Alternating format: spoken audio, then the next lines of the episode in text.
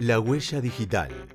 La visión de los trabajadores del Estado, referentes sindicales, comunicadores y comunicadoras populares y agrupaciones de derechos humanos sobre nuestra identidad y la memoria. Una serie de 14 microprogramas producidos por la Radio Germán Abdala. Una línea de tiempo desde las miradas y acciones de los trabajadores del movimiento obrero, vinculadas a la lucha por la memoria, verdad y justicia y la recuperación de hijes y nietes apropiados durante la última dictadura cívico-militar.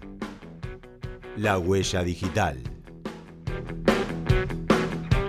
Soy Cintia Lucifora. Cintia es secretaria gremial de la CTA Cava. Fue la secretaria general de la Junta Interna de ATE Derechos Humanos de la provincia de Buenos Aires y nos cuenta sus primeros pasos en el sindicalismo, forjados en la lucha por la memoria, verdad y justicia y el feminismo. Son sombras lejanas del bosque. La, la, lucha por la memoria y la verdad y la justicia ya estaba presente, digamos, en la militancia. Yo vengo acá en La Plata en el 2003, eh, ya desde a empezar a sumarme a la marcha del 24 de marzo y desde empezar a participar en los juicios que arrancaban o en el pedido de aparición de Jorge Julio López, digamos, acá en La Plata la militancia por los derechos humanos es muy fuerte eh, y estaba presente ya en las distintas expresiones, pero la militancia eh, sindical eh, da una particularidad que es que en el 2008 yo entro a trabajar en la Secretaría de Derechos Humanos. Entonces, ya desde, bueno, mis compañeros de trabajo, mis compañeras de trabajo, muchos eh, militantes eh, de organismos eh, o familiares o, víctimas del terrorismo de Estado, digamos, fueron configurando un tipo de organización sindical en el que la memoria estaba presente, digamos, como una de las líneas de trabajo, de charla, de formación. Por otro lado, eh, o sea, cuando ingreso a trabajar en la Secretaría, lo hago eh, en el programa que en ese momento se llamaba ABN, que es lo que hoy es la línea 144, pero en ese momento se llamaba ABN porque era atención a las mujeres víctimas de violencia, ¿no?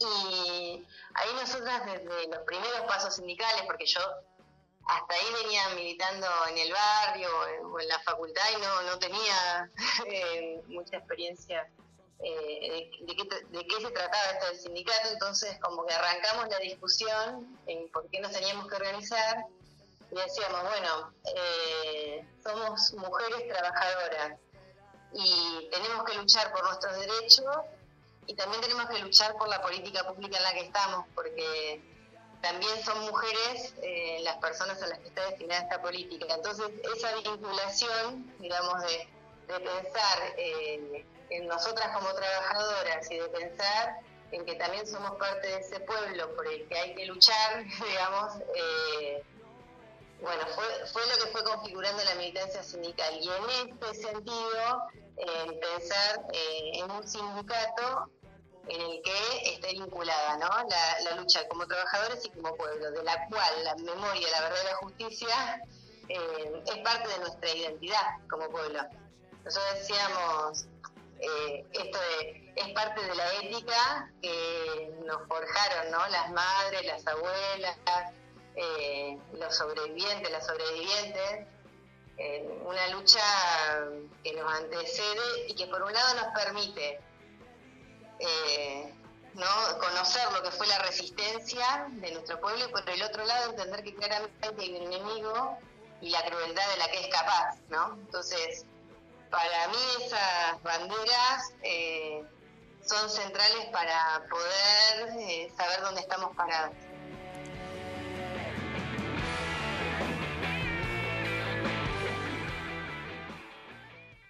Bueno, nosotros ahí en Derechos Humanos, eh, en provincia, ¿no? Yo trabajo en provincia. Bueno, una de las cuestiones que nosotras planteábamos desde lo teórico, porque como trabajadoras dábamos la discusión respecto de qué eran los derechos humanos, nosotros decimos son herramientas de lucha, digo, porque por un lado están las normas de las que nos podemos valer y demás, herramientas que podemos poner a, en discusión en determinado momento para avanzar en tal o cual derecho, pero en realidad para nosotros los derechos humanos y de la mano de, de las madres y las abuelas las forjamos como herramientas de lucha.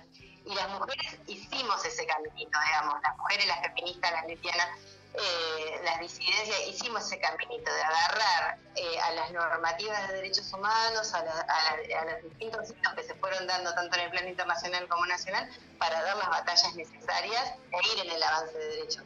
O sea, ahora con lo del aborto se vio más que claro, digamos, fue muy masivo, pero este proceso ya se venía dando en el feminismo eh, con anterioridad, ¿no? De empezar a plantear, bueno, esto que hay consenso a nivel internacional de que, las mujeres tenemos derechos humanos, bueno, se tienen que concretar en la base de algunas políticas.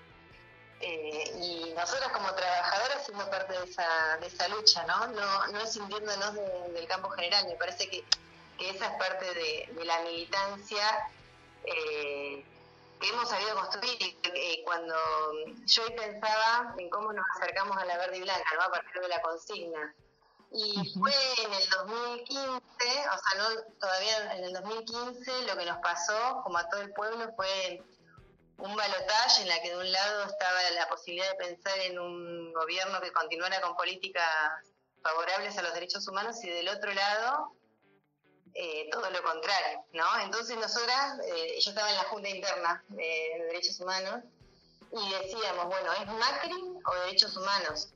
O sea, derechos humanos son Macri, no hay posibilidades de pensar eh, en que en un gobierno de Cambiemos eh, hubiera posibilidad para seguir pensando en el avance de las políticas de reparación y demás. Eh, y queríamos que nuestro sindicato saliera a decir eso. Y acá no fue posible. En la provincia de Buenos Aires no fue posible. Fuimos a dar esa discusión, queríamos que el sindicato se posicionara en esa elección y nos decían que no, eso llevó a que armáramos eh, un frente que le llamamos Trabajadores contra Macri y muchos, muchos de ellos somos los que después terminamos conformando la verde y blanca en La Plata.